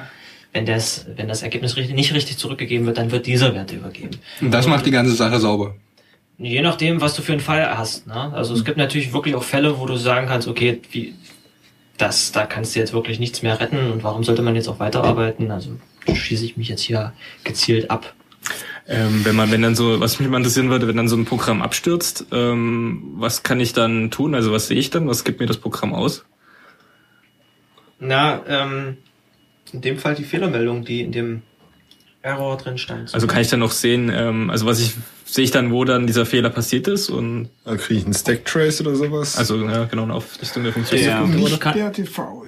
Nicht Nicht, per nicht, Default. nicht per Default, aber wenn es, ähm, also ich schätze mal, je nachdem, es gibt eine Umgebungsvariable, die du setzen kannst und dann wird ein Stack-Trace produziert. Wenn es natürlich, die immer gesetzt ist in deinem System, dann, dann wirst du auch immer einen Stack-Trace kriegen, aber manchmal kannst du es auch einfach direkt äh, davor setzen, bevor du, sie, bevor du den Fehler reproduzierst, um den Stack-Trace zu sehen. Aber es gibt, wenn du magst, kannst du einen Stack-Trace haben, dann findest du es. Okay. Beziehungsweise es gibt auch ähm, Crates, wo du äh, gerade so Tracebacks erzeugen kannst für deine eigenen Programme, wenn du die als Debug-Feature haben willst. Äh, da machst du dann einfach eine Dependency drauf. Ja, wie debugge ich denn jetzt Rust? Genau, gibt's da, wie ist das, wie ist das Tooling so um Rust? Also was ja halt irgendwie, was man ja bei, bei, bei C und C++ irgendwie so anderen systemnahen Sprachen halt viel hat, dann man irgendwelche Tracing und Profiling Tools, mit denen man halt nachgucken kann. Okay, ich habe da, oder einfach auch schon Debugger, die ja halt sehr mächtig sind und halt gerade auch paralleles Debuggen ist se- sehr schwierig. So gibt's dafür, wenn Rust jetzt neue Konzepte ähm, einbringt in der Programmiersprache, um parallel zu programmieren, gibt's da halt auch Möglichkeiten, irgendwie das cool zu debuggen. Den Debugger schmeißt ja meistens auf ein Binary. Richtig. So, und das Binary sieht bei Rust so aus wie ein C++ Binary. Dann kannst du da mit äh, GDB oder mit, wie heißt der bei LLVM, LLDB. LLDB einfach durchsteppen Ah, Also mit meinen Standard-Debuggern. mit deinem Standard So wie ich ihn aus Visual Studio kenne. zum Beispiel, ja. Hm. Allerdings ist, kann man sich an der Stelle auch fragen, was für eine Sorte von, von, äh, von Bugs äh, sucht man mit so einem Debugger. Ja? Viele von diesen Fehlern, die da auftreten können, wenn es nicht logische Fehler, es sind entweder logische Fehler, ja, dass ich meinen Algorithmus falsch definiert habe, oder es sind tatsächlich irgendwelche Speicherleaks, die dann zu einem Segfault führen. Aber ein Großteil von diesen Fehlern, die du debuggen würdest in einem, in einem, in einem C-Programm oder so, ähm, hast du in Rust durch dieses Typsystem eigentlich schon wieder ausgeschlossen. Das heißt, Debuggen wird da ein bisschen. Das Einzige, was manchmal, wo du manchmal dich fragst, was passiert ist, wenn da ein äh, Unwrap auftritt, was ja schlechter Code ist, einfach so Unwrap schreiben und nicht die Fehlermeldung ausgegeben wird. Weil dann weißt du manchmal nicht genau, wo dieses Unwrap aufgetreten ist. Was ist guter Code? Ich habe heute nur Unwrap und Unwrap-Or gehört. Ja, du, eigentlich magst du, sagst du ein dann, Match machen. Hm? So ein Match, so ein Pattern-Match und dann Genau, und matchst dann du das im auf alle Fälle. die Fall dann korrekt Man, man, man kann auch noch das Makro try verwenden, ne, um den Fehler, ein, äh, um das Result einfach weiterzugeben. Was ist ein unten. Makro? Was ist ein Makro? Ähm, Makros kennen wir doch aus C++, ne? Das war doch irgendwie so diese Textersetzung, die dann Ja, das plötzlich Turing-verständlich mein war. Seht, und, den, Präprozessor.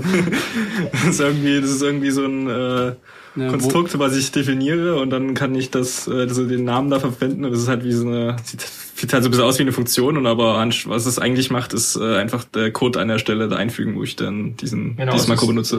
Zur Compile-Zeit wird da was ausgeführt und ersetzt. Das ist jetzt wie in C++ diese Textersetzung.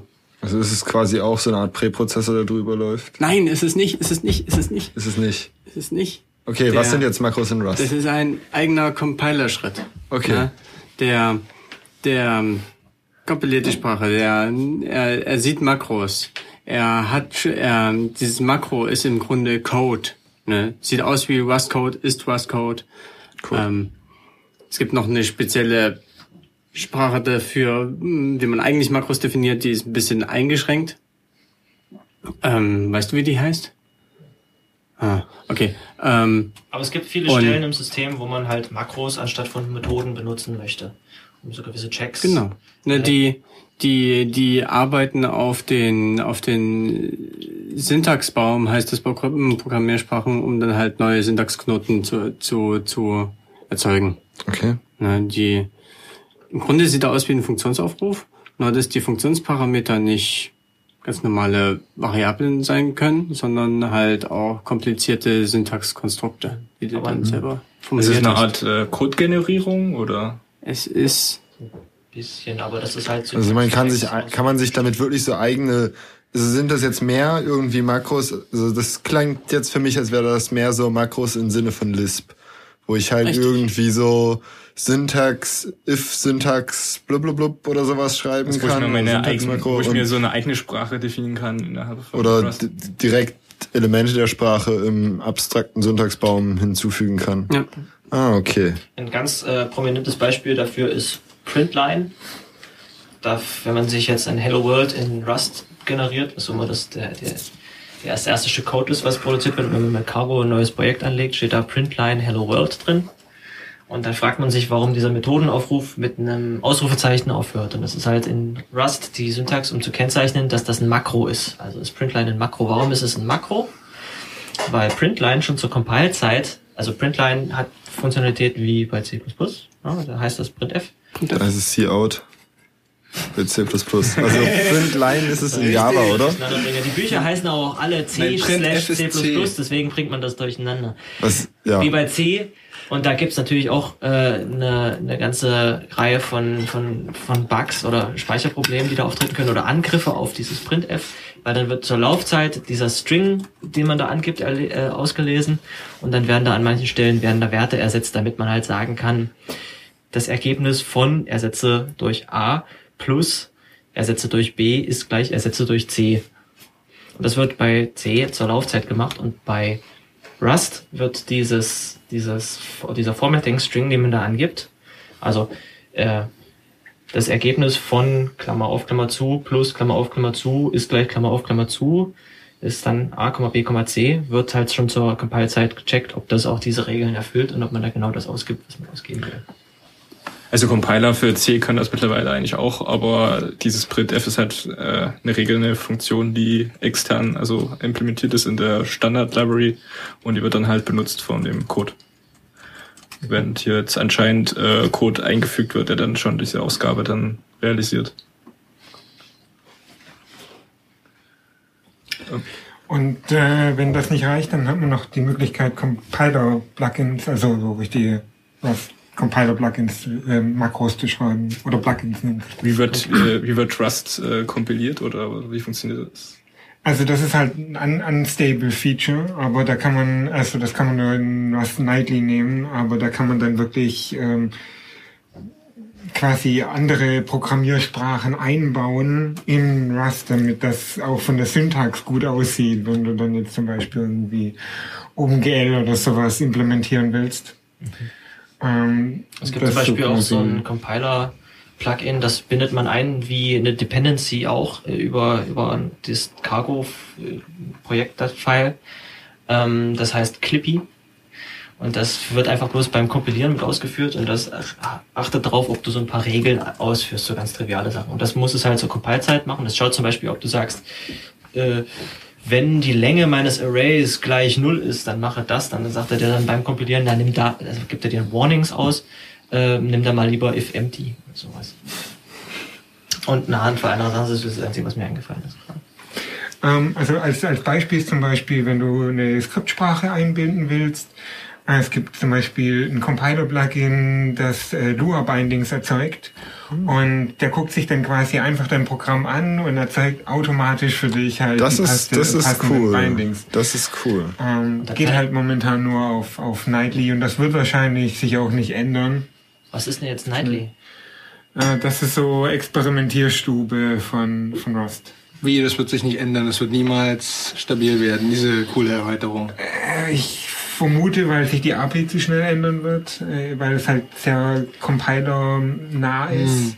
Aber- Ja, aber vielleicht ändert sich also das ist noch nicht so wirklich bekannt. Also Kann man für den, kann man den Compiler irgendwie erweitern mit Plugins oder so? das Ja, ja, das- genau, genau, das- ist ja ein Compiler-Plugin. Und Momentan ist es so, dass Compiler-Plugins, also es gibt äh, immer drei aktuelle Versionen von Rust. Es gibt immer Stable, Beta und Nightly. Und die releasen äh, das nach diesem sogenannten Train-Modell. Das heißt, es alle sechs Wochen gibt es einen Break und dann wird aus dem aktuellen Beta wird Stable und aus dem aktuellen Nightly wird Beta. Und ähm, das heißt, ja, das macht, glaube ich, Ember.js macht das so ähnlich. Wer macht das noch? Ja, Firefox macht das genauso. Bloß mit einem längeren Zyklus. Und äh, man kann halt, man kann halt nur in aktuell nur in Nightly solche solche unstable Features benutzen, zum Beispiel äh, irgendwelche Compiler-Erweiterungen. Ich sehe da immer mal diese Syntax mit äh, Raute und eckigen Klammern. Sind das so Annotationen? Das sind Attribute. Attribute. Und werden die von den Plugins ausgewertet oder vom Compiler oder kann Ähm, man die also- selber noch? Man kann sich, glaube ich, selber welche definieren, aber es gibt so ein Set von vordefinierten Attributen, die vom Compi- äh, die, die standardmäßig vom Compiler genutzt werden. Zum Beispiel Test. Da wird, ähm, äh, da wird die Methode, die darauf folgt, die dieses, von diesem Attribut beschrieben wird, als nur als Test ausgeführt. Das muss dann eine, eine Void-Methode sein. Und wenn man dann sagt Cargo Test, dann werden diese ganzen Testmethoden ausgeführt. Die werden nicht standardmäßig mit einkompiliert, aber die werden, die kann man in das gleiche Binary mitschreiben oder in den gleichen Code drin schreiben. Das klingt ja sehr Das, praktisch. gleich, das gleiche gilt für Bench. Dann kann man dann Cargo Bench sagen und dann wird der Code gebenchmarkt mit bestimmten Benchmark-Methoden. Und dann gibt's halt noch äh, Attribute, mit denen man bestimmte Warnings ausschalten kann. Es gibt ja einen Haufen Warnings, zum Beispiel Unused Variables, die äh, ausgespuckt werden. Die kann man dann lokal, wenn man es jetzt eigentlich gerade nervt, ausschalten. Aber eigentlich sollte man das vorher nie kompilieren. Gibt es für Rust sowas wie äh, Formatierungsstandards, dass für jeden Programmierer der Code auch äh, einheitlich aussieht? Also es ähm, gibt momentan ein RFC, wo dran, darüber diskutiert wird, wie man das machen möchte. Da gibt es halt die Leute, die argumentieren, dass die Curly Braces, die eine Methode beginnen, am Ende der Definitionszeile oder auf einer eigenen Zeile sein sollen. Das, je nachdem, wie man es gerne hat. Und Hoffentlich machen sie nicht Semikolons optimal, äh, optional. Es gab, glaube ich, mal irgendjemand, der, der Rust, without, äh, Rust with Indents gebaut hat oder sowas. Das war so eine Art Präprozessor, aber das war nicht äh, wirklich, wirklich schön. Nee. Aber das, äh, ja, Rust wurde ja von der Community entwickelt auf GitHub, auf GitHub slash Rustlang und da gibt es ein Repo, das heißt RFCs. Da kann man per Pull Request eigene RFCs, also Request for Comments mit, mit Standardänderungen, Wünschen für die Sprache einreichen. Und da wird diskutiert, zum Beispiel momentan, ob vorgeschrieben werden soll, in einem dieser RFCs wird das diskutiert wie die Sprache eingerückt und formatiert werden soll. Aber ich glaube, die meisten Leute machen es momentan so ein bisschen Java-Style, dass die Curly Braces am Ende der Zeile von der Funktionsdefinition sind. Ich persönlich benutze, finde das nicht sonderlich schön, weil mein Vim das dann komisch zusammenfaltet und ich das dann nicht mehr richtig lesen kann, wenn ich es folde. Das solltest du auf Emacs wechseln. Dann ist das echt ein, Ko- ein Editor-Problem. Falsche Religion. Ja, ich finde das auch äh, irgendwie schöner, wenn es auf, den auf einer eigenen Zeile ist. Das Curly Brace. Ähm, die Sendung neigt, neigt sich bald dem Ende zu und da würde ich mal fragen, äh, was macht ihr denn so mit Rust? Und gibt's weitere coole Leuchtturmprojekte? Außer Servo. Ja, ähm, die Sprache ist jetzt erst im Mai wirklich stabil geworden. Davor hat sie sich halt sehr regelmäßig sehr verändert und jetzt ist sie aber eingefroren und äh, sehr stabil im Gegensatz dazu.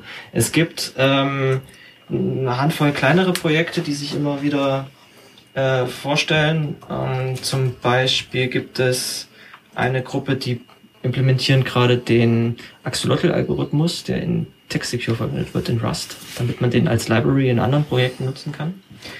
Ähm, Dropbox hat eine Ankündigung gemacht, dass sie für ein internes Projekt sehr intensiv auf Rust setzen. Wir wollen es allerdings erst in den nächsten Monaten bekannt geben, was sie damit machen. Ähm, Vielleicht noch ein Einwurf von mir. Ähm, es gibt verschiedene Ansätze, damit äh, Betriebssysteme zu schreiben. Also das, weil es halt, wenn man halt Rust ohne Laufzeitumgebung bauen kann, kann man damit auch wirklich äh, so das grundlegende System aufschreiben und die, ähm, was man ja damit erreichen will, ist, dass man dann irgendwie Betriebssysteme hat, die dann bestimmte Arten von Bugs äh, selten oder gar nicht hat, äh, weil die Sprache das irgendwie verhindert. Ja, und dann gibt's auch schon ähm, Web-Frameworks, mit denen man so ähnliche Sachen kann wie schon mit Node.js. Oder wie heißen dann sowas wie, äh, das eine heißt Iron und das andere heißt Nickel. Das Iron Framework I.O. und dann hat man halt so eine Art Express, bloß dass es in Rust geschrieben ist. Das ist ziemlich schick. Mhm. Naja, das Tolle an Node.js ist ja, dass man, dass einem da ähm, ja, I.O. nicht um die Ohren fliegt. Und das habe ich bisher in jeder anderen Sprache vermisst. Was man da braucht, ist halt so asynchrones Handling. LibUV oder sowas. Genau. Und das gibt's alles. Für, es, es gibt eine äh, sowas ähnliches wie LibUV in Rust, das heißt äh, Mio, M-I-O. Das ist im Prinzip so alles, was Networking in LibUV gemacht macht. Äh, macht. Der Name erinnert an Neo für Java. Er ist M-E, äh, M-I-O. Genau. Ja. Erinnert daran. Ah ja. Ähm, ich weiß, äh, es gibt so ein, so ein Bitcoin-ähnliches Projekt namens MadeSafe, die äh, haben jetzt auch angefangen, einen kompletten Rewrite in Rust zu Genau, machen. die erforschen schon seit einiger Zeit und haben dann, als sie von Rust gehört haben, ge gedacht, boah, ist das geil, wir schmeißen jetzt unseren ganzen C++-Code weg und fangen von vorne an, machen das alles in Rust. Und wir sind damit sehr zufrieden. Sind damit wohl tatsächlich sehr zufrieden. Äh, Ähm, Viel Code weggeschmissen haben sie gemeint mit der gleichen Funktionalität. Und Es gibt aber, wenn man jetzt äh, anfangen möchte, mit Rust rumzuspielen, was könnte man sich daneben ja viele fangen ja an mit Programmieren, weil sie Spiele entwickeln wollen. Es gibt eine wunderschöne Sammlung von Libraries zur Spieleentwicklung, die nennt sich Piston. Also P-I-S-T-O-N. Und äh, die meisten großen Rust-Projekte haben entdeckt, die Dateiendung von, von Rust-Dateien .rs gibt's auch als Top-Level-Domain. Es gibt dementsprechend äh, pisten.rs. Da findet man äh, schon so ein, so ein Clone von Minecraft und von 2048 in Rust und andere Beispiele Spieleprogrammierung mit Rust. Das ist ziemlich cool. Oh, das sieht wirklich lustig aus. Auf, auf welchen Plattformen läuft äh, Rust? Also wo kann ich das über benutzen? Überall, wo du auch C++-Code deployen könntest. Überall, wo ich C++ deploy? Naja, also die meisten Unix-Systeme, Windows. äh, Grub. Was Grub? Du kannst es auch embedded Ja. einsetzen. Es gibt Kann- Leute, die können das bauen, also also man, man kann das bauen für iOS und für Android. Kannst du auch Kannst einen keine, Kernel daraus dafür programmieren. Das. Für Windows ist es auch, gibt es auch schon gute Integration in Visual Studio, wenn du, ähm, wenn du jetzt endlich mal Windows-Programme bauen willst, die nicht mehr SAC worten. Äh, ich weiß nicht, ob wir das schon hatten, aber für eine Systemprogrammiersprache gibt's auch das lohnenswerte Projekt, die äh, Linux-Utils nachzubauen. Genau, das ähm, gab es schon vor einiger Zeit. Das war etwa vor einem Jahr fertiggestellt worden. Da haben Aber leider auf einer alten Sprachversion. Auf einer alten Sprachversion. Ich habe mal versucht, das zu bauen. Im Stable Rust kompiliert leider aktuell nicht. Aber derjenige, es war halt fertig und derjenige, der es gebaut hat, hat offenbar gerade keinen Bock, das auf Stable Rust zu portieren. Aber es war definitiv möglich. Und ja, man könnte den ganzen Kernel damit bauen. Na dann mal los. Äh, ich würde sagen, wir sagen dann äh, Tschüss und machen vielleicht noch ein paar Veranstaltungshinweise. Dann weiß hin auf Veranstaltung.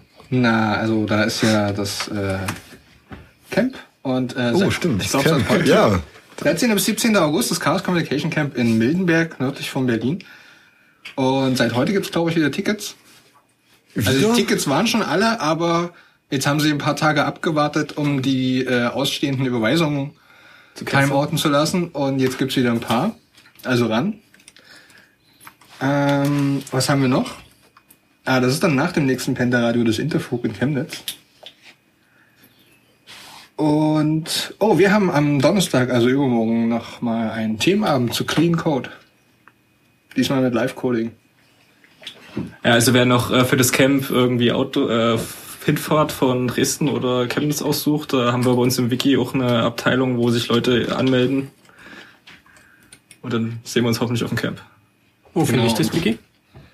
Auf c3d2.de. Yay. Okay.